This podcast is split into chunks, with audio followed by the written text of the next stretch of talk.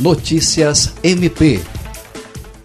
O Ministério Público do Estado do Acre, por meio do Centro de Atendimento à Vítima, CAVE, realizou a entrega de cestas básicas a mulheres em situação de violência doméstica e vulnerabilidade social de Rio Branco. O benefício foi disponibilizado pelo Ministério da Mulher, da Família e dos Direitos Humanos, à Secretaria de Estado de Assistência Social, Direitos Humanos e de Políticas para as Mulheres, que repassou ao órgão auxiliar do MP.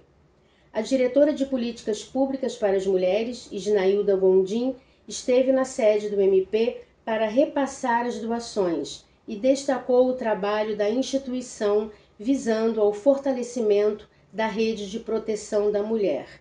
O CAVE fez a identificação das mulheres mais necessitadas e entregou os produtos alimentícios em domicílio, seguindo as medidas de precaução para evitar o coronavírus. Lucimar Gomes, para a Agência de Notícias do Ministério Público do Estado do Acre.